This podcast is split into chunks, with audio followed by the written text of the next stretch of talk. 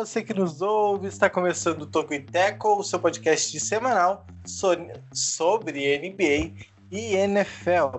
Seja muito bem-vindo ao nosso episódio de número 77, né? 77, né? Mais um 7 era o Rafa Moreira, mano. Espero que tenham pegado a referência. Cara, o Trap Nacional, cenário do Trap Nacional. É, já vou trazer representatividade aqui pro, pro episódio. Mas muito bem, eu sou o Juan, estudante de jornalismo. E junto comigo tá ele, é, desde sempre para sempre, Jonas Faria. Ah, que. Eu fiquei, fiquei até emocionado, cara, assim. E aí, Juan? É, espero que também esteja tudo bem com você, com todos vocês ouvintes. Um saudoso, ah, um saudoso não, né? Um fraterno abraço a todos vocês, um abraço à distância, um abraço virtual para vocês que nos ouvem e também nos assistem. E completando também o nosso trio, outro de sempre para sempre, né? Para não ficar magoado. é, Jonathan Momba, como tá aí, Jonathan? Tudo certo? Tudo certo, Juan. Espero que vocês também estejam bem, assim como toda a nossa audiência. Também um abraço caloroso a todo mundo que nos Ah, não, acompanha. caloroso não, cara. Tá tão calor. Tão caloroso. Ah, cara, aqui tá, tá, tá menos, né? Deu uma bela chuvinha ontem, hoje também não, não foi tão quente. Quer dizer, fez um calor hoje à tarde, mas à noite já deu uma esfriadinha, então tá, tá gostoso, assim, não tá tão quente, tá propício para se gravar um podcast. Excelente. E qual a Bom. ideia do Tokiteco, Jonathan? Eu, eu passo a ideia aqui, né? Então, nação Tocuiteco, a ideia do Tocuiteco é trazer os principais destaques do basquete e do futebol americano da terra da Culpa das Estrelas, né? O famoso best-seller de John Green, que depois também virou adaptação para as telonas em 2014, um filme dramático, um filme é, dramático, né? Enfim, é dramático. E por que que, assim, a razão de eu ter escolhido então a Culpa das Estrelas, né? Porque eu gostei do filme. Assim, gostei, né? Não assisti ele inteiro, confesso, foi mais no finalzinho e tal, gostei. Mas é também para parabenizar o menino Aaron Rodgers, né? O menino Aaron Rodgers e a nova namorada, que é justamente a, a atriz principal da Culpa é das Estrelas, ela que se chama Shailene Woodley, né? Não é brasileira. Bom, É. ressaltar. Não é brasileira. Porque não, no é- Brasil é muito nome, sabe? Tipo, Shailene, sim, é, é muito nome de gente do interior que quer fazer um nome diferente, um nome assim, único, e aí vai colocar o nome na filha de Shailene. Exatamente. E também parabéns então para dona Shailene Woodley, né? Ela que é, então é a atual namorada do, o coração do... do é, conseguiu atingir o coração gélido do homem Aaron Rodgers, né? Parabéns pro casal, né? Pro Aaron Rodgers também de ter conseguido uma namorada tão talentosa como a Shailene e também por ela um namorado tão talentoso quanto, não é? É isso aí. Isso mesmo. é, E complementando então, para a gente passar direto para o assunto que a gente tem bastante coisa para falar. Jonathan, por favor, quais são os destaques dessa edição? Hoje a gente vai falar especialmente sobre a franchise tag, é, quais são os tipos, né, como que funciona para uma franquia é, taguear, né, colocar a tag no jogador e também um rápido debate sobre se isso é algo bom ou ruim é, para a franquia e para o jogador. E também vamos comentar sobre os jogadores que receberão, que possivelmente vão receber é, a tag nesse ano, um rápido parênteses também. E para fechar, a gente, claro, não pode deixar é, barato, não pode deixar passar a troca do Wentz para os Colts, mas falando justamente sobre é, se isso pode dar certo ou não, como é que vai ser o futuro agora de Carson Wentz é, nos Colts. Será que vai dar certo? A pergunta que fica no ar. Veremos, vamos tentar destrinchar isso no podcast de hoje.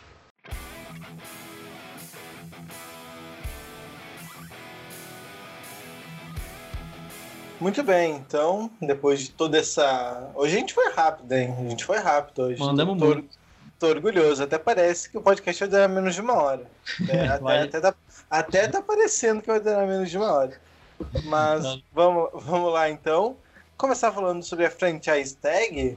É, é um debate, né? Todo ano tem a franchise tag, né? Como tem que ser mesmo, né? Não, não deveria ser diferente. Mas sempre o debate de se é justa, se é uma boa ideia, quem sai favorecido. É sempre o mesmo debate. Então, antes da gente discutir a franchise tag, né? Pontos positivos negativos e os jogadores que podem aí estar nessa lista dos times, primeiro a gente precisa entender o que é a franchise tag. E é, para você entender, claro, a gente vai falar aqui no podcast também.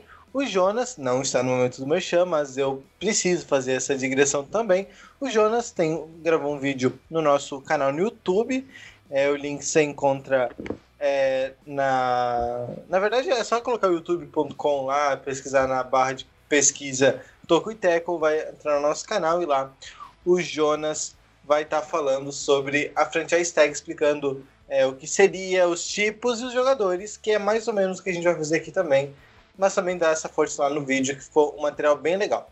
Então, Jonas, é, explique para os nossos ouvintes, pessoal que ainda não uh, conferiu o vídeo no YouTube, pessoal que tá errado, né? Se não conferiu, tá errado. Mas dá essa segunda chance para os caras explica o que, que seria uma franchise tag, como, ela, como que ela se aplica, em quem se aplica. É, ser até mais oportuno falar aqui, porque no vídeo eu não aprofundei tanto assim no, nos tipos dela, né? Eu falei os três tipos que existem. A, a, ideia era falar também dos jogadores que nesse ano vão receber a franchise tag, mas vamos lá então. Existem. A franchise tag nada mais é do que um recurso que os times possuem de vincular por mais um ano um, um jogador que eles julgam importante e que também estão aí em fim de contrato. Né? Ah, então, a exemplo disso, né, um exemplo bem claro, foi, por exemplo, é, por exemplo, um exemplo, enfim, é, ano passado, né, um dos mais famosos, o Dak Prescott, que também estava em final de contrato, buscava a negociação de um novo contrato, um contrato mais extenso, a equipe do Dallas Cowboys não quis fazer a extensão de contrato e, pelo contrário, deu, é, aplicou a franchise tag no Dak Prescott. Com isso, ele ficou vinculado mais um ano né? Então, a temporada passada ele ficou vinculado, né? É, recebendo 31 milhões. A franchise tag também ela implica em aumentar o salário do jogador, né? Ela precisa aumentar o salário do jogador, mas é apenas por um ano. Essa é a tag exclusiva, né? Aquela que a equipe aplica e aí nenhum time pode negociar e nem ele pode, enfim, ir atrás de outras ofertas de outro time. É o primeiro tipo e até o mais comum, a tag, franchise tag exclusiva. Existe uma segunda, né, que é a, a franchise tag é, não exclusiva, que o time aplica então essa franchise tag, mas o jogador que recebeu ainda pode receber propostas de outras equipes. E aí, vamos supor que ele recebe então uma, uma proposta de uma outra é, franquia, por exemplo, o Dak Prescott tem recebido uma proposta de, sei lá, vamos supor que Jets. É, dos Jets, perfeito, né? Dos Jets. Aí os Jets têm que pagar mais, né? Tem que pagar ou igual ou mais ali a o, o, valor do contrato, né? Enfim, vai negociar. E aí a equipe dos Cowboys tem essa oportunidade de tentar igualar a, o contrato ou, enfim, pagar mais para ele. Caso isso não aconteça, ele vai para o Jets e aí a equipe do Cowboys receberia é, escolhas de draft, seria recompensada de alguma maneira. Essa também acontece. E tem uma terceira, que é a franchise tag de transição.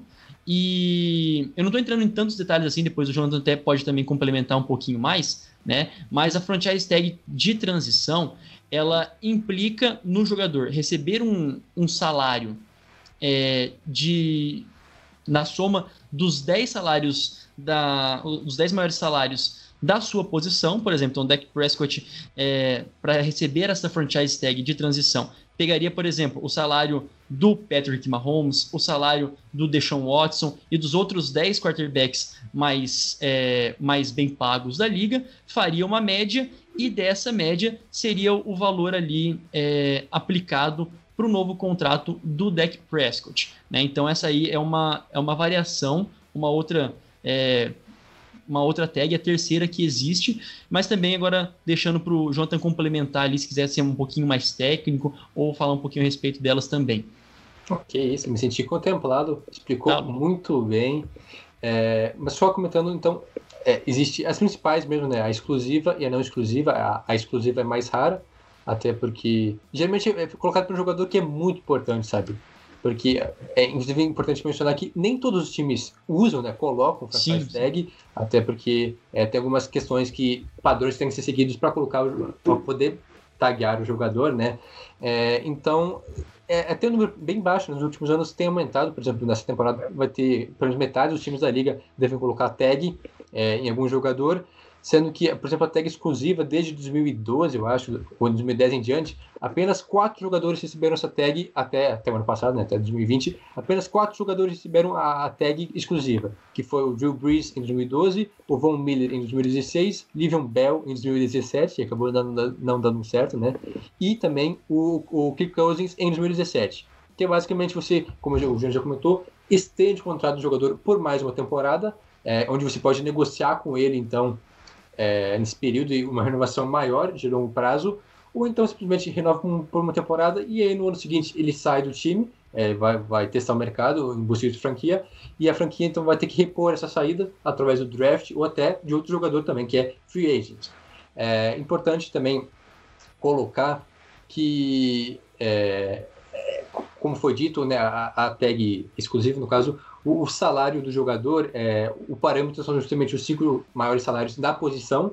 É, se ele é um. QB, então ele vai receber a média dos cinco maiores salários da posição, ou então o valor de, é, acho que 120% né, do salário dele na temporada passada, ou seja, Perfeito. o que ele recebeu mais um acréscimo de 20% daquele valor, então, porque ele vai realmente ganhar mais dinheiro, é, ou seja, o jogador ganha mais dinheiro, é basicamente isso. E a franquia ganha um ano a mais de contrato daquele jogador, né? Sobre é, que o jogador pertence à franquia. E aí muita gente discorda disso. Tem jogador que não gosta muito de receber a, a, a, a franchise tag. Por quê? Porque ele quer logo um contrato longo, um contrato assim que lhe garanta uma boa bolada. Porque, querendo ou não, todo mundo quer ganhar dinheiro né, com, com o seu trabalho. Um contrato extenso, né, de 5, 6 anos. E por isso tem um certo constrangimento. Às vezes, nem todo jogador gosta de receber a franchise tag. Às vezes até rolam problemas aí. E por receber a franchise tag, muitos jogadores optam por não renovar com a franquia na temporada seguinte. Ou seja, acabou a franchise tag e ele vai, ele vai para free agents porque não quer renovar com o time, mas tem jogadores também que recebem é, em anos consecutivos, minha última colocação, então, que sim, pode haver, é, por exemplo, o jogador recebeu ano passado, em 2020, franchise tag, e se a franquia quiser novamente colocar franchise tag nele nesse ano, pode, então, dois anos consecutivos é permitido. Isso, e daí, é, como você falou, né? Por exemplo, é, caso forem três anos consecutivos de franchise tag, o terceiro ano tem que ser 144% do salário anterior. Então, né, claro que tem essa questão do, do, de limitar o jogador a um salário. Mas aí já é, é muita sacanagem, só para colocar três anos já, pô, é brincadeira, né? Então libera o jogador logo, ou então dá um baita contrato para ele, porque não faz sentido três É. anos seguidos. Exato. É. É, um- é- é um recurso, na verdade, Sim. né? É um recurso, não é um plano de gestão. Imagina, pelo menos não deveria ser. Mas é, a gente pode falar então dos jogadores que devem receber a franchise tag. Vocês querem comentar mais alguma coisa dessa parte mais conceitual, que não tem ficado muito claro do. É, não, eu, eu só queria, eu, eu só queria complementar então na, na última que eu falei na de transição, que tem aquilo dos 10 salários, e eu só não, só não concluí, porque eu tinha, enfim, tinha esquecido, sabia que estava faltando mais alguma coisa, mas o jogador ele pode, mais uma vez, receber ofertas, né? Então ele tem esses 10 salários e ele continua recebendo ofertas. É também uma, uma coisa mais rara de se acontecer, mas, por exemplo, é, esse ano um dos jogadores que pode um jogador plausível de acontecer isso é o safety dos Rams, né, o John Johnson, porque os Rams já não têm um salário muito grande para não tem um salário muito, não tem um salário cap alto, né, não tem um teto salarial para investir e dar um contrato maior para ele, então eles ao mesmo tempo que é um jogador importante, então fica nesse meio termo, né? A franchise tag tem essas duas, esses dois tensionamentos. Uhum. Então ele é um jogador que pode receber essa, fran- essa tag que é um pouco mais rara, porque daí ele ainda fica livre para receber outras propostas. Enfim, era só isso mesmo. Beleza. Eu vou tocar aqui agora os jogadores que podem receber a tag, enfim, esses jogadores mais cotados. Depois eu vou passar pro Merchan. Daí quando a gente for falar do Ents, antes eu passo do Merchan. Tá. Pode ser assim? Não, beleza. De boa, você que manda. Pode ser, pode ser? Não, só Uhum. para o assunto ficar redondinho. Então, beleza. Vamos começar então é, por ele novamente. é, lá de Dallas, imagino que o torcedor já saiba quem é, Dak Prescott, é, jogador que mais uma vez, é o segundo ano consecutivo, né? Vocês já estavam falando. O Hum. ano passado foi o jogador mais comentado da franchise tag. De novo, vai ser, uh, vai ser tagueado, né? E Provavelmente. O, o que que o que que vai, o que que representa isso exatamente? Como vocês leem esse movimento do- dos Cowboys? Já era previsível ou pegou um pouco de surpresa? Você quer falar primeiro, Jonathan? Posso falar então. É, essa, para quem acompanha o podcast, sabe que é uma novela muito longa. É tipo mais longa que as novelas do SBT, né? Aquelas novelas para criança. Porque realmente já vem desde 2019, ou seja, é, é, quem acompanha No- a novela. Novela eu não é pra assisto- criança. Eu acho que novela não é pra criança. Não, novela do SBT sim. Ah, Carrossel é. O alvo é, é justamente o, o público infanto-juvenil, digamos assim. A Lumena não gosta mesmo. muito do, do carrossel, mas, tem. Não, ela não gostava de Chiquititas. Das Chiquititas, isso, né? Mas comentando sobre o Dak Prescott e não sobre novelas, é, é, então já tem essa, essas tretas aí em questão de renovação entre o Prescott e os Cowboys desde 2019, quando já começaram a discutir uma possível renovação, não aconteceu. Aí ele, é, então, chegou a questão da franchise tag ano passado, os Cowboys colocaram nele e possivelmente farão isso novamente esse ano. é, eu acho que muito por conta da lesão que ele sofreu porque do jeito que ele estava jogando nos primeiros jogos, possivelmente ele, seria, ele receberia uma baita renovação, uma renovação de 40 milhões ou mais por temporada, perdão, porque estava jogando muito bem. Para mim, é um dos melhores QBs da liga, é, para o futuro da liga, assim, se estiver saudável. Mas a questão é aquela lesão grave, que ele vai ficar um bom tempo afastado. Por isso, imagino que os Cowboys coloquem novamente a franchise tag, por não saber como é que está a situação física dele. Se ele vai poder continuar produzindo em alto nível como ele estava jogando, se ele vai ter algum problema de, início, se ele é, realmente pode sofrer novas lesões, né, ou agravar isso daí. Então, eu acho que mais por uma questão de precaução quanto à condição física do, do Dak Prescott, que os Cowboys colocam novamente a franchise tag, que lembrando que, então, que a tag de QB desse ano vai ser de 37,7 milhões, valor altíssimo, né? 37 milhões, e o contrato dele talvez não saia muito mais do que isso, talvez eu colocaria uns 5 milhões a mais, assim, uns 42 milhões para o Prescott caso ele renove, mas imagino que os Cowboys coloquem sim a franchise tag nele novamente. É, é aquele negócio, né? Ele sofreu uma lesão no tornozelo lá na semana 5. E até aquele momento ele, assim, pra, ao meu ver, ele tava fazendo uma partida de é, uma temporada de MVP, Sim. né? Era o início de MVP, sim. É, mas é, é muito importante a gente relembrar também a- a- ao ouvinte que no momento em que era negociado para a renovação dele, os Cowboys renovaram com o Ezekiel Elliott, né? Um running back por seis anos, com 50 milhões garantidos, e deixaram na franchise tag o Dak Prescott. Já não é uma coisa assim, ao meu ver, muito inteligente, né? A gente viu o resultado desse ano por Ezekiel Elliott. Por mais que ele tenha sido dominante, tenha sido draftado por muita gente nas primeiras rodadas do Fantasy, né? Sempre também. É, é, saudades, inclusive saudades. Se- produziu muito abaixo. Talvez tenha sido se pá, até a, a pior temporada da carreira dele. Muitos mesmo-. Exato, exatamente. Então, assim, é, é um risco. É, nesse tipo de coisa, é muito mais acertado aquele que você, teoricamente, quer botar confiança na, da tua equipe. E nada melhor do que um, um, um quarterback. Né? Então, para ele, ele é o exemplo clássico. Esse ano receberia aqueles 37 milhões. E por via de curiosidade, né? Se, por exemplo, ele tivesse que receber uma terceira no ano que vem, que seria absurdo, seria lá para casa dos 50 milhões de dólares, né? É tipo assim, é realmente um 52 milhões de dólares, o que é uma coisa é, insana, né? 144% a mais, como o Juan bem disse. E é isso, você vai prendendo o cara por mais um tempo, prendendo o cara por mais um ano, vai degradando a relação. Seria muito mais fácil, então, dar um, um, um salário, um contrato mais extenso para ele. Lembrando que aqui é as previsões, né? Nada tá certo ainda, né? Como se ele fosse receber a, essa tag ainda, né? Então é isso.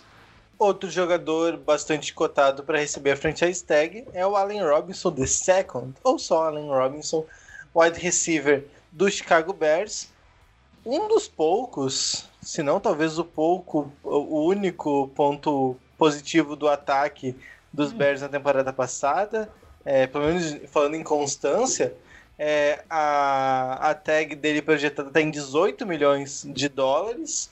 É, seria a primeira vez, né? Seria a primeira, primeira tag que ele recebe.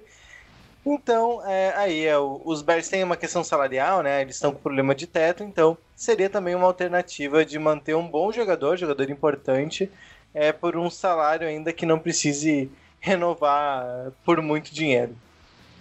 Os Bears estão com problema de teto e de ataque, né? Porque Isso. a produção foi muito baixa na última temporada, mais uma vez. Teve também o David Montgomery, running back, que teve uma boa temporada, cresceu bastante na reta final, principalmente. Mas quanto ao Allen Robinson, fica a dúvida se ele vai permanecer realmente nos Bears, né? se ele vai, é, se ele está disposto a isso, a receber a tag. Ele disse que gostaria de jogar novamente para os Bears, mas que está aberto a possibilidades. Eu acho que está realmente meio que tem- vendo o que, que tem no mercado, se alguma franquia se interessa por ele, uma franquia interessante, não é uma franquia contender, mas é, é uma situação, né? Eu acho que a gente pode comentar, como eu havia comentado, comentado como eu havia sugerido antes, pegar meio que falar dos, dos wide receivers como um todo, né? Porque além do próprio Allen Robinson, também temos a situação do Kenny Golladay nos Lions, que é o principal recebedor de Detroit, que também tem um ataque pífio, né? Ainda mais agora com a saída do Stafford. E o próprio Chris Godwin, que aí tem uma dúvida né, nos Buccaneers, porque também tem o Shaquille Barrett, que pode receber essa tag, já, já foi ano passado, talvez ele receba a segunda vez, ou então o Chris Godwin, que é um baita wide receiver, um cara ainda jovem, promissor, então tem esse dilema. Mas quanto a eles, é, realmente três do- dos que eu citei, né, Robinson, Godwin e Golladay, três recebedores jovens, o Robinson já é um pouco mais experiente, que tem jogado bem e que podem continuar rendendo por algum tempo, então faz sim sentido colocar uma tag agora para ver justamente como é que vai ser o futuro das franquias, principalmente Bears e Lions, como é que eles vão estar daqui a um ano para aí sim renovar a longo prazo ou dispensar, porque são franquias um pouco mais incertas. Os Buccaneers sim devem ter mais uma grande temporada pela frente, mas os Lions e os Bears têm um futuro um pouco incerto, então talvez por isso coloquem as tags nesses jogadores. É, lembrando, né, tirando a parte humana, assim, do troço, né, se, se os Bears, por exemplo, quiserem colocar a, a tag no Allen Robinson, pronto, né, uma tag exclusiva, já era, né, é, como a gente ressaltou no início, todo jogador, quando sabe do seu valor, ele quer um, um contrato um pouco mais extenso.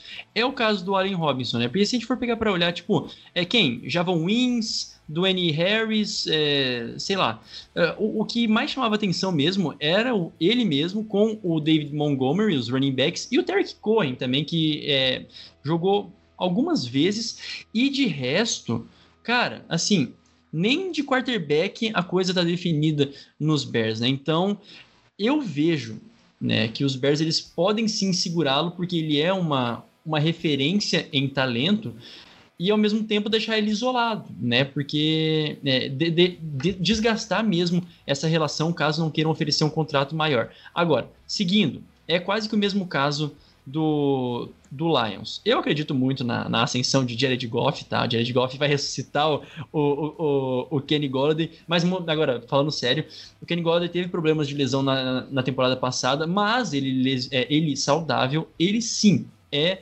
o um, running- um wide receiver digno de ser número um é, nos Lions.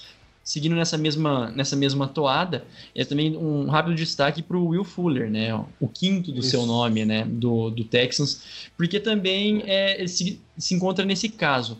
Quem mais está em Texas, né? Assim, vale a pena Texas? Porque a gente ainda não sabe, mas eu também tenho fé que o, o Deshaun Watson vai sair, né? Realmente a gente vê algumas movimentações de, de times liberando jogadores para liberar espaço no salary cap e tal, como os Panthers, mas enfim, é, não é um outro, não vejo como vai ficar para essa temporada.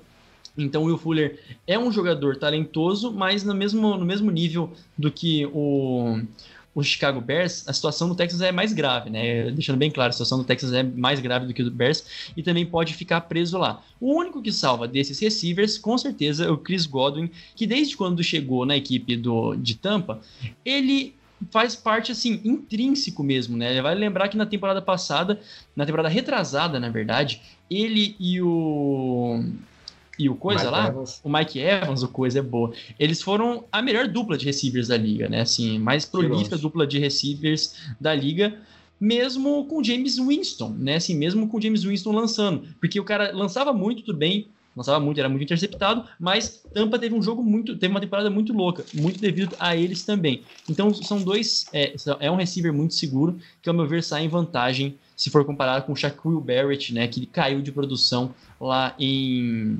lá em Tampa.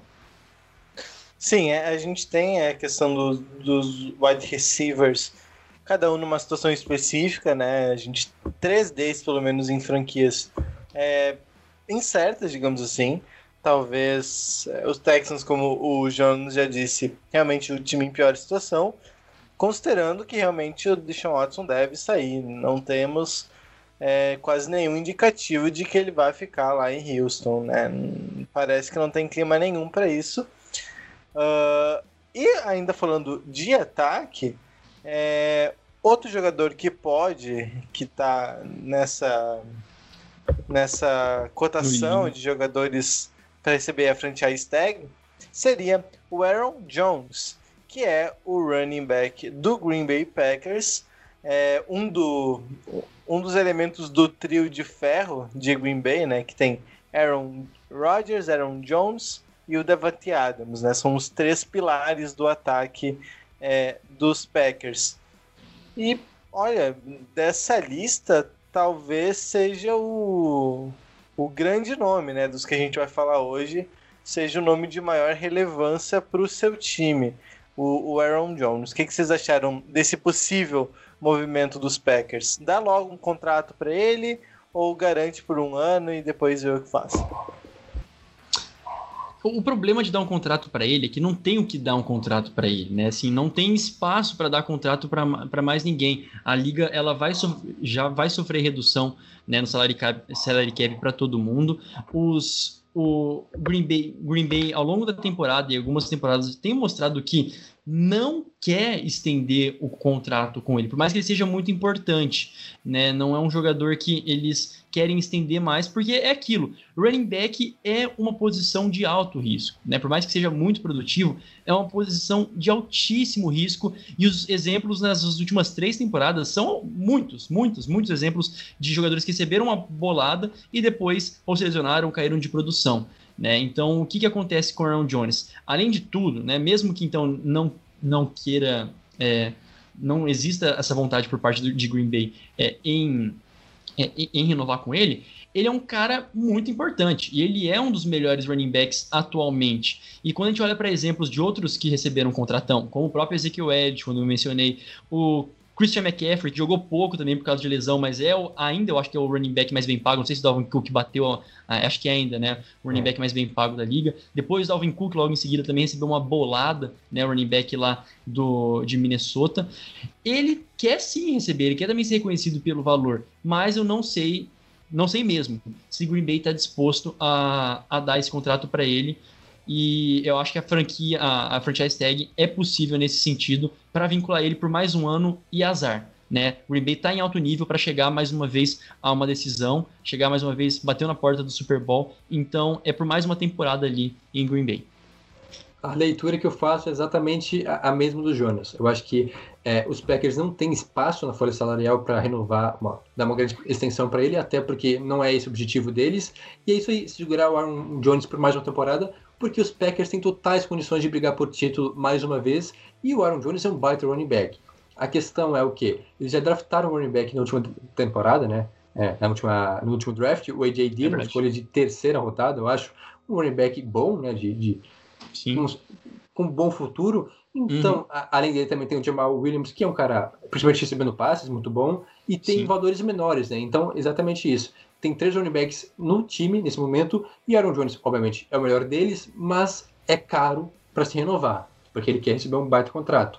Então eu imagino que os Packers vão manter ele por essa temporada, se der certo ou não, a gente vai ver, mas eu acho bem difícil realmente ele conseguir um contrato de longa extensão com os Packers, porque já tem jogadores no elenco, já estão pensando no, no substituto dele, quando draftaram o Jay Dillon, e também porque não tem espaço na folha salarial.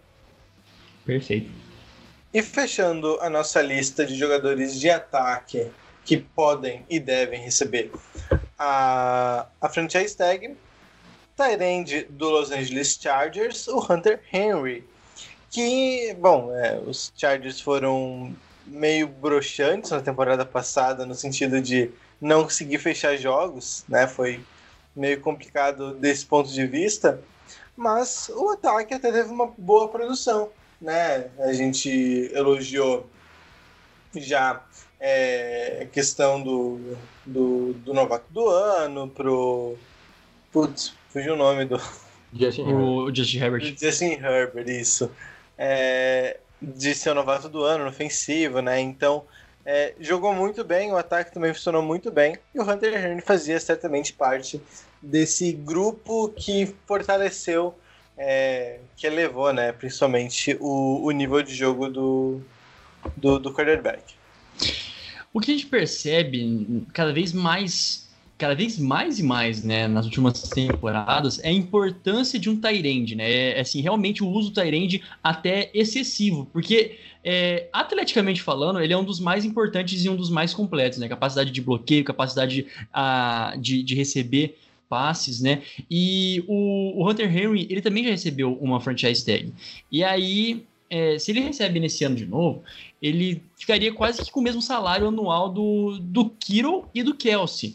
Né? E os dois melhores Tyrands da, da atualidade, né? Assim, em, também em salários, enfim, não quero, não quero desprezar o Rob Gronkowski né, de maneira alguma, mas aquele foi muito importante para o Justin Herbert. E o projeto dos Chargers gira em torno do Herbert, né? Porque foi a, a revelação. Então, assim, é caro também para os Chargers. Os Chargers não é como se tivessem espaço. Ninguém tem espaço, a verdade é bem essa. Então, é, vai precisar puxar daqui, puxar de lá, é, talvez estender alguns outros contratos de outros jogadores, se quiserem manter o Hunter Henry. Não sei se é tão importante assim, modéstia à parte, assim, não sei se é tão importante assim renovar com, com ele, por conta mesmo do salário.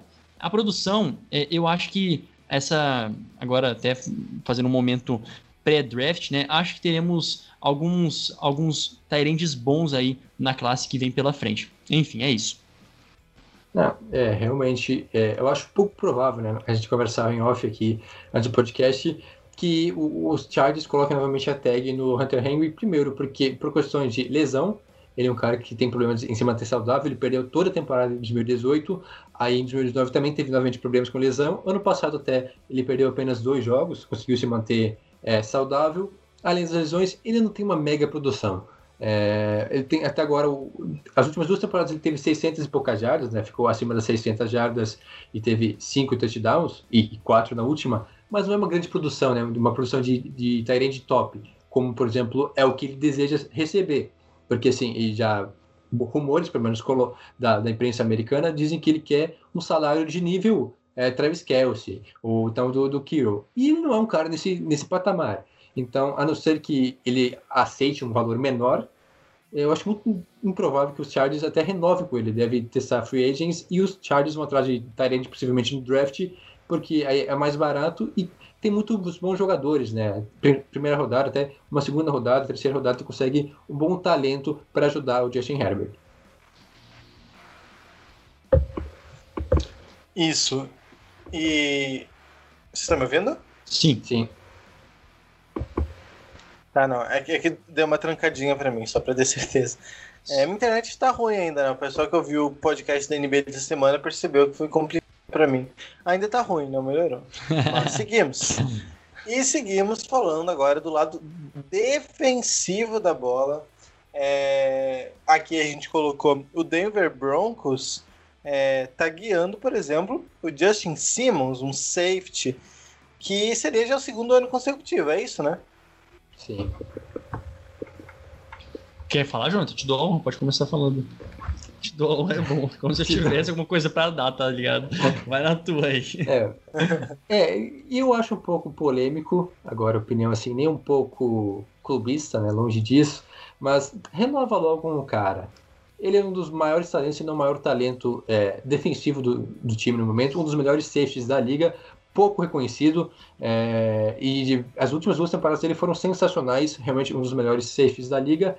E os Broncos já colocaram tag no passado e devem possivelmente colocá-la novamente, até por questões de é, do salário cap, que está um pouco mais apertado esse ano, dar um contrato de longa extensão não é tão simples assim, até porque o time tem outras necessidades, precisa tornar o time mais competitivo, né?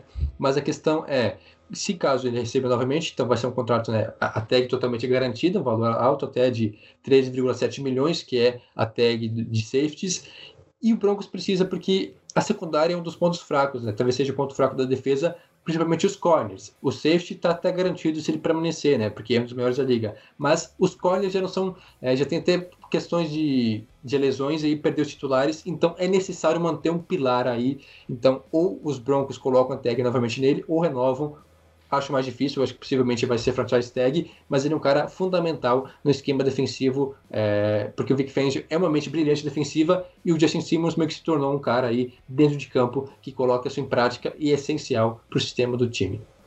Exato, na última temporada, é, salvo engano, talvez tenha sido a melhor temporada também na carreira dele, né? Ele que entrou em 2016 na liga e, enfim, teve cinco interceptações, teve várias jardas é, também retornadas. A grande questão é essa: eu, eu acho que se, o, se o, a equipe do, do Broncos sendo, é, escolher a franchise tag, o Broncos eu vejo que quer ganhar o máximo de tempo possível, né? Para conseguir ao menos é, propor uma negociação. Né, quem sabe renovar ou colocar a franchise tag para esse ano pensando no ano que vem, é, já combinar, ó, você recebe o franchise tag esse ano, no ano que vem a gente bola um contrato, né, alguma coisa desse tipo garantido, porque ele é um jogador importante sim para a franquia. E é isso aí. E nessa mesma levada, a gente tem aqui o New York Giants, que também na nossa lista consta o Leonard Williams, um defensivo lineman, jogador de linha defensiva. É, tava, tava vendo aqui, é, já seria a segunda marca para ele também, exemplo do, do que os Broncos podem fazer.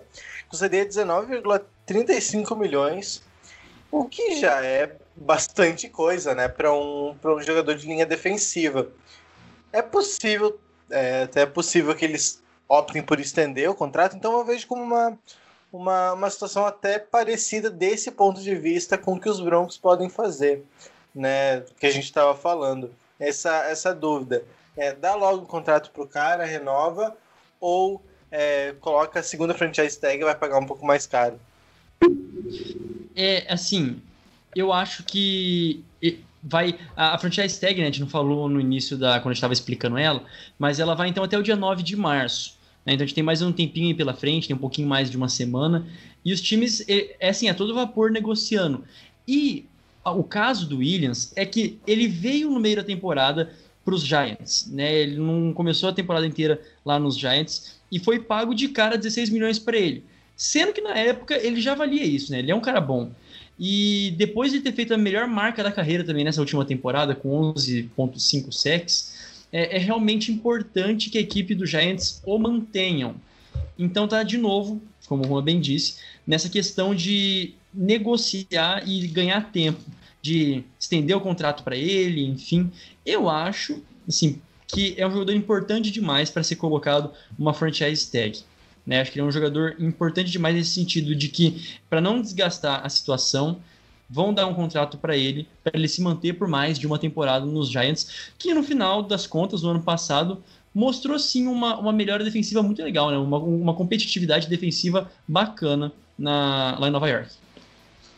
É, é um outro caso à parte, mas muito interessante, porque é um cara, como o Gênesis comentou, que tem o seu valor desde que entrou na liga, né, foi draftado bem alto até, mas não rendeu inicialmente é, pelos Jets, aí ele foi trocado e aí teve a melhor temporada da carreira em 2020. Com isso, então, o valor, né, o preço dele tende a aumentar ainda mais. Azar dos Giants que não renovaram na última temporada, agora devem pagar um valor ainda mais alto, caso renovem.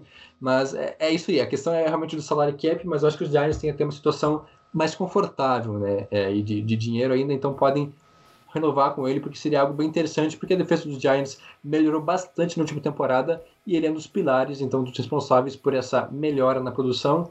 Eu acho que realmente é, vale a pena insistir um pouco mais na negociação a longo prazo aí.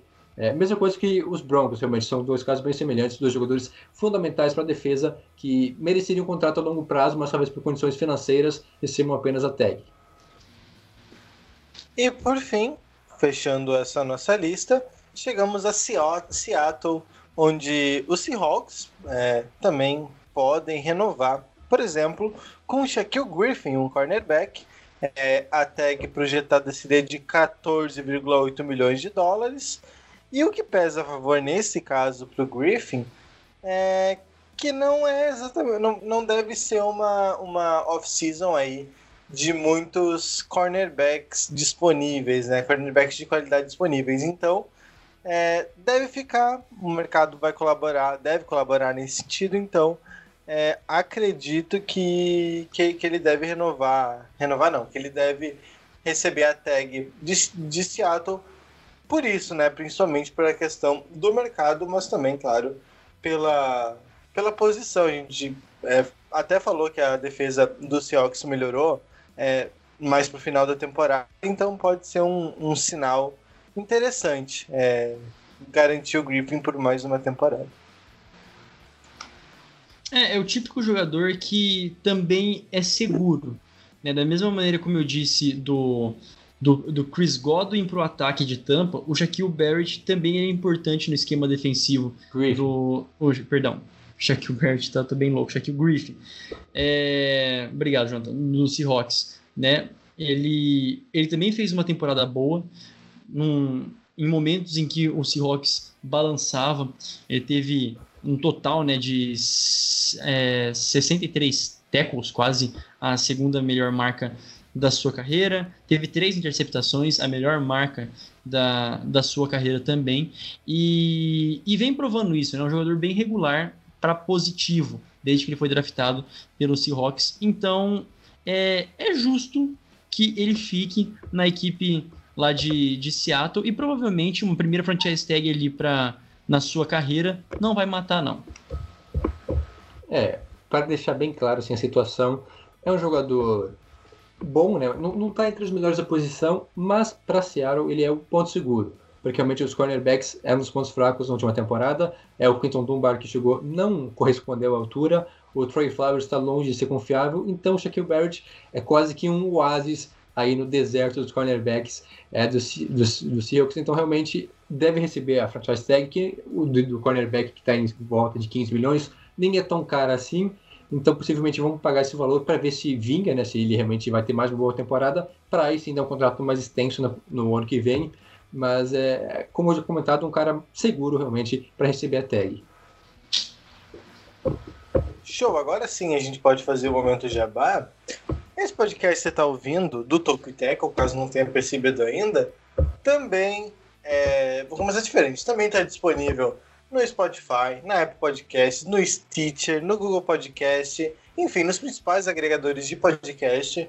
Inclusive, se está em algum agregador que você use, quer dizer, se não está em um agregador que você use, entre em contato conosco, né? Manda uma mensagem, a gente tenta dar nossos pulos para colocar o, o Tokiteco no maior número de, de plataformas possível.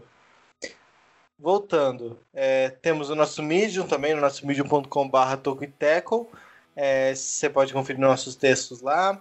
É, tá com saudade da, da temporada da NFL? Então, dá uma olhada lá, lembra como foram os textos dos playoffs, dá uma relembrada de como estava a expectativa da, do público em geral para a final da, da NFL, né, para o Super Bowl. Depois, o que a gente falou sobre o Super Bowl, tá tudo disponível lá ainda eu acho que tá valendo dar uma olhadinha também. Sonhos, ilusões, era, era bonito. Exatamente, né?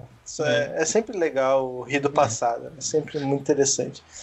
Uh, a gente está no Twitter e no Instagram, no arroba Tocoiteco e também estamos no Facebook, facebook.com barra Tocoiteco. É, curte lá. O Facebook, é, a gente chegou há pouco tempo, mas é muito importante porque é, você pode, por exemplo, ativar a notificação e recebe sempre que a gente postar algum conteúdo. Porque a gente sempre posta e divulga por lá. Então, é, ativando a notificação do Facebook, que a gente não posta o tempo todo, é mais atualização do blog, do, do canal do YouTube também. É, lá você não perde nada que a gente produz. Então, fica a dica aí, caso você não queira perder nossas produções. Também temos a nossa newsletter no tocoiteco.substack.com, lembrando que ela é semanal, gratuita e você recebe diretamente no seu e-mail toda sexta-feira de manhã. Uh, também estamos no YouTube, né? Esse podcast que você está ouvindo, você pode também assistir. No caso, não está me assistindo, porque, como eu já falei, minha internet está debilitada, então é só minha foto ali, né? Eu já falei que a minha foto, por sinal, muito representativa, mas você pode ficar aí é, muito satisfeito vendo o Jonas e o Jonathan, que eu acho que eu vou estar muito bem representado, inclusive. E também porque eu tô sem meu rabicó hoje. Então o cabelo tá batendo na cara, ficar tapando a orelha, tá bem incômoda a situação aqui onde eu tô. É, então, também, além desse do podcast, tem outros vídeos, né? O Jonas, como eu já falei, fez um vídeo sobre a franchise tag. Tem outros vários vídeos que o Jonas analisa, por exemplo, que o Dramático! De... Ah, tava demorando. Tava demorando, tá, tava bem, cara. Já tava... se inscrever no canal, ativar a notificação, também que você não perde nada lá pelo YouTube. É isso, né? Acho que É era, isso. que era isso. É, eu imagino, não sei se cortou, cara, porque deu uma cortadinha pra gente, mas enfim, talvez tenha pegado na gravação. É... Ah, provavelmente não, quem cortou? Cara, só foi o finalzinho mesmo. Foi agora, deu bem certinho. Foi tipo uma respirada, a última coisa que você falou, o último recado que você passou. Só isso. Tá, é, curte o vídeo, segue, se inscreve isso. no canal e ativa a notificação, é isso aí. Perfeito. O que, todo mundo que, que tem conta no YouTube sabe essa frase, então já sabe o que tem que fazer. Exato. Muito bem, então vamos falar de Carson Wentz. Já é uma notícia um pouco antiga, mas mesmo assim foi depois da gravação do último podcast, então é o nosso dever moral, é, profissional, digamos assim, pelo menos dar uma atenção a esse movimento que é importante, né? O, a troca do, do, do Carson Wentz, que saiu então do Philadelphia Eagles por uma escolha de terceira rodada e uma, não, uma escolha de segunda rodada e uma condicional de terceira rodada que pode virar de primeira rodada. É isso, né? Então, o- os Não, Colts pagaram. Você, você tava certo na primeira vez. Como é que é? É uma escolha de primeira rodada que pode virar Não. de terceira, é isso? É uma escolha de terceira e uma de segunda que pode se tornar uma Pode de virar primeira. uma de Ah, ok, é isso. Então confundindo 3, 2, 1. Mas enfim, o resumo da ópera é: os Colts pagaram uma escolha de draft, duas escolhas de draft no Wentz. Certamente, algum tempo atrás ele seria muito mais caro que isso. Basta ver o que os Rams pagaram no Stafford, por exemplo. Mas tá aí, é, acredito que o valor era esse mesmo. E um detalhe interessante, né? É, já passo da bola para vocês. A gente até tinha repercutido já essa possibilidade antes. O Wentz volta então a treinar com o coordenador ofensivo da melhor fase da carreira dele, é, lá em- na Filadélfia. Ele é o treinador dos Colts, é, não vou lembrar o nome agora, mas é o mesmo é o mesmo o mesmo profissional, então o Wentz vai ter uma oportunidade, talvez de ouro, talvez a última oportunidade da carreira de, de mostrar que ainda pode recuperar aquele nível absurdo que jogou 2017, 18. Exato. Cara, assim, é, sendo, sendo bem pessoal mesmo, bem subjetivo, eu, eu vejo com muito, muito bons olhos, tá? Essa, essa troca para a carreira do, do Felipe Rivers. É, do Felipe Rivers, perdão, do Carson Wentz. É, Por também, quê? né, cara? Se aposentou, pô. É, exato, do Carson Wentz, mas por que falando do Felipe Rivers, né? Só um gancho, já, vou, já que eu falei errado, eu não ia falar dele agora, mas só puxando um gancho, né? A gente viu como que o Felipe Rivers, ele já é um jogador autoconfiante, e como que ele jogou nos Colts, né? É, mesmo com erros e mesmo sendo um cara imóvel, né, que não se mexe, ele conseguiu jogar bem, principalmente pelo esquema dos Colts, que é um time muito estruturado e que precisava da posição. Agora ele se aposenta e dá espaço para o Carson Wentz, que lá nos seus primeiros 13 jogos em 2017 2018, né, fez temporada de MVP que tem uma característica também ser uma das características também ser móvel. Eu tenho certeza que a equipe do, dos Colts vai mudar bastante, vai ser muito flexível no ataque para se adaptar à potencialidade que o Carson Wentz tem, que tentaram explorar no Felipe Rivers, enfim, por limitação mesmo, pelo talento que é, às vezes com a idade já vai ficando um pouquinho mais esparso, né, não tão compacto assim, ah, pode ser muito aproveitado no Carson Wentz. E tem aquele destaque que é, é- é legal de ser colocado, que nenhum quarterback draftado de 2009 até 2012, é, 2016, quarterback draftado em primeira rodada, é, nenhum deles mais estão nos times que foram draftados. Né? Essa também é uma coisa interessante de ser colocado. E o Carson Wentz foi o último, então, ele que decretou de fato essa, essa estatística. E a sua ida para os Colts, para uma equipe que é, tem o Jonathan Taylor, né? É, que, que a gente já, já deu destaque em alguns momentos da temporada, né? Tem, tem outras peças importantes. É, o, o Matt Pittman, né? Tem o Pittman também, é, receiver. E uma OL, sem falar da OL, que é uma das melhores ainda. Tem talvez o melhor jogador, o melhor offensive lineman em Quentin Nelson, né? Então, assim, existe um cenário propício para para o Carson Wentz e uma cultura muito bacana nos Colts. Sendo bem sincero, assim, se eu, eu acho que se eu não tivesse escolhido um time até agora, assim, eu acho que os Colts seriam um time que eu teria uma simpatia grande, sabe? Eu tenho uma simpatia, assim, pelo Colts que realmente torço para dar certo até mesmo pelo Carson Wentz, né? É, somos os dois. Eu tenho uma simpatia muito grande para os Colts. É, não sei porquê, né? Por que será que eu gosto Vai dos entender, cara. É... Sei lá, pela história do Andrew Luck também, do jeito que ele Não, não. saiu, do jeito que ele jogava, uma no coisa meu caso, que doeu o coração. caso tem tá assim um porquê, né? Porque muito por conta de Peyton Manning. Mas Ah, de- deixamos de lado a questão para falar do Carson Wentz, que, ok, tem muita gente que tá empolgada pra caramba com ele nos Colts, e tem gente que tá com o pé atrás, acha que não vai dar em nada, e eu sou um meio termo aí. Eu acho que gostei sim dessa troca, porque foi uma troca barata, quer dizer, barata no sentido de valores que foram investidos. O contrato do, do Wentz é outra história, é um baita de um contrato que os Colts vão ter que se virar agora. Mas para o time, é, uni- é, é útil e agradável para os dois lados. Primeiro, porque em Indianápolis ele vai, vai reencontrar então o Frank Reich, que era coordenador ofensivo é, no Super Bowl do- dos Eagles, um cara muito bom que tem um bom relacionamento, principalmente, né? É, dizem que o relacionamento do Wentz era melhor com ele do que com o próprio é, do Peterson. E além disso, tem, como eu já comentado, uma OL muito segura, não que a OL dos Eagles tenha, seja ruim, mas sofreu com muitas lesões no ano passado, é, realmente não conseguiu ficar saudável. Agora tem uma uma baita, se não talvez a melhor OL para mim da, da liga. Tem o Jonathan Taylor, que é um running back promissor, tem um corpo de recebedores ok também, seguro, tanto com o Ty Hilton como também com o Michael Pittman chegando agora, né, mais recente. Tem Tyrants também para serem explorados. E tem uma defesa ok, então tem um time pronto para ir para os playoffs e até mesmo para brigar por Super Bowl. O Carson Wentz está mais seguro agora, eu acho, mais preparado, É. porque o que precisava mesmo era uma mudança de ares. O clima lá em Filadélfia não estava mais propício para ele, já não estava mais muito é, produtivo, então essa mudança pode fazer muito bem para ele, porque como já muita gente comentou, né, muita gente da gringa, não é que ele tá acabado, não é que tipo não tem mais o que fazer. Ele sofreu assim Perfeito. muito na última temporada mentalmente, teve muitos turnovers, mas agora é uma nova etapa, uma nova página na, na carreira dele e ele pode dar um gás a mais para os Colts, porque realmente o que falta para os Colts é um QB confiável para levar o time para os playoffs e aí sim disputar por coisas grandes. Pode acontecer. Não estou cravando agora que vai dar certo, mas eu acho que as possibilidades dessa união, desse casamento entre Carson Wentz e Colts dar certo é, é bem grande. Eu acho que a chance de dar certo é maior do que a chance de dar errado.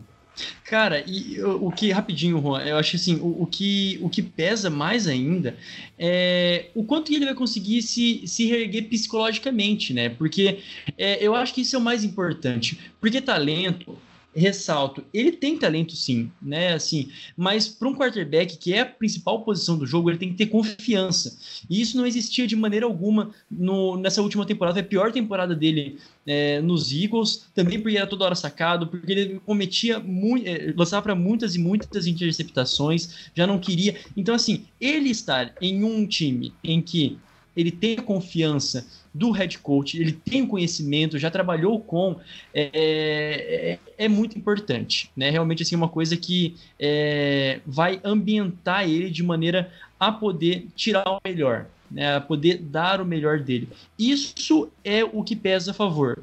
O que pesa contra, obviamente, é ter vindo da pior temporada da sua carreira e quebrado mentalmente. É, é assim, é, entendo. Acho que realmente o Carson Wentz não desaprendeu a jogar, mas é um movimento até arriscado para os Colts. Claro, eles perderam o quarterback É. deles, é, se aposentou, eles tinham que ir atrás de alguém, isso era fato. Alguém eles tinham que buscar, né? Se queriam, se querem, né? é, seguir como um dos times contender, vai, até, até sonhar alto Põe É. contender, sim. como esses times que têm grandes pretensões para a temporada, não dava para perder é, perder um quarterback como o Felipe Rivers, que apesar de tudo ainda tinha uma estrela, né? Tem, tem todo um histórico muito bom. é, e ficar assim, ah, e agora? Vamos ver. Não, tinha que buscar alguém. E assim, é, foram, foram atrás do Carson Wentz, é, que realmente falaram que vem a pior temporada da carreira dele, temporada que era substituído todo jogo, que perdeu a posição titular, é, mas também tem que levar em consideração o clima que, que havia lá nos Eagles, né? Era, era, era muito complicado para ele, porque ele criou uma expectativa em cima da carreira dele que se esperava bom a gente estar diante de um dos caras que pode tornar um dos melhores, né? Daqui a alguns anos, tipo, dos melhores de todos os tempos, de repente, pelo, pelo nível de, de, de exibição que ele teve é, na temporada de MVP. Só que ele não deu conta, não, ele não conseguiu dar conta, e muito por conta das lesões.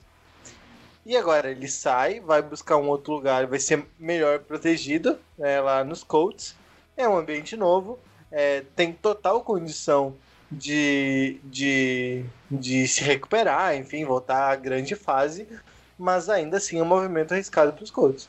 Sabe, sabe qual que eu acho que é a questão, né? Se a gente foi dar uma conferida agora qual é que é, os, os coaches têm a 21 escolha geral do draft. Não imagino que sobre né, Trevor.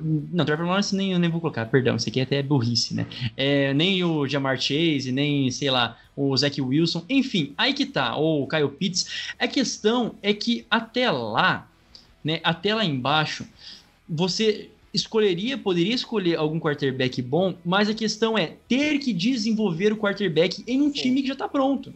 Né? O que mais pesa é isso. Então a amostragem do, do, do, do, do Carson Wentz ainda é melhor, por exemplo, que do Jacob Brissett, né? Que ainda é free agent, né? É, é um, era o reserva do Philip Rivers, é bem melhor. E, e é um cara que já viu o que ele poderia produzir. O potencial dele é claro. Né? E é mais ou menos essa questão de, eh, de confiança mesmo. E a gente sabe como que vai vir pesado a AFC para esse ano. Então, assim, os Colts também é um time para agora. E não é aquele que conseguiria um quarterback seguro no draft. E nem Deshaun Watson, por exemplo, né? Não é como se tivesse também possibilidade de oferecer tanta coisa é, pelo Deshaun Watson, que é o outro que está aí disponível, entre aspas. É, é do, do, do, que se podia buscar, era uma das opções viáveis, mas perfeito, perfeito. não é que chega com uma certeza de um cara que, que vai jogar bem, né? Pode ser que dê tudo errado. Né? Não querendo comparar, mas a gente falou do Cam Newton na temporada passada. Ah, é porque que, Vamos que vai se recuperar, vem, tá vem jogando mal e tudo bem. Não, mas é. a lesão, aí agora vai no sistema certo. É que, os times são bem, é que os times são bem é diferentes. Sim, sim né? são diferentes. Mas, é, é, exatamente, não tô dizendo que a situação é a mesma. Mas só lembrando, né? A gente também tinha criado muita expectativa no Cam Newton lá em New England. Não deu certo, né? Ele jogou mal, apesar de tudo. Ele ainda jogou mal. Então, hum. vamos ver. Eu quero ver como o Ents vai se virar lá. Perfeito. Eu acho Mais que é algum, alguma consideração? Era isto? Eu não prometo, mas eu vou. Eu acho que quero desenvolver um pouco mais, talvez não fazer um texto para vocês, ouvintes, vocês que nos assistem. Se vocês quiserem, né, por favor, comentem é, se vocês querem alguma coisa a respeito do Carson Wentz, porque realmente vale a pena, né? Eu estou com uma boa expectativa, mas não quero zicar também de maneira alguma. Não sei, eu tenho o um pé atrás com ele, porque ó, é, no, no, cara, no draft, ó, draft não, no Fantasy 2019. Fantasy 2019. Meus dois quarterbacks. Não eram... misture as coisas. Os meus dois quarterbacks eram quem? Cam Newton e Carson Wentz. E que crise. Os dois se lesionaram, ninguém jogou bem. Então eu ainda sou, eu serei eternamente magoado. Mas não, não estou cara. misturando as coisas. Mas influi no meu psicológico. Não, não posso. É, tudo, tudo vai se circundando para é, não, não. da pessoa. Que tristeza. Não, lembra, lembra dele na da temporada de MVP quando ele recente tinha entrado na liga, cara. Lembra dele por isso. Entendi. E dos momentos. Entendi. É isso. Então, então tá. Cara, é, cara, é assim, meu último, meu último parênteses aí eu fecho. Jogadores que mudaram de time que estavam apagados. A gente lembra do Ryan Tannehill, que também estava apagado lá nos Dolphins, mudou de carreira, é, mudou de time depois de seis anos, é, mudou o jogador, né? Realmente mudou o jogador. É...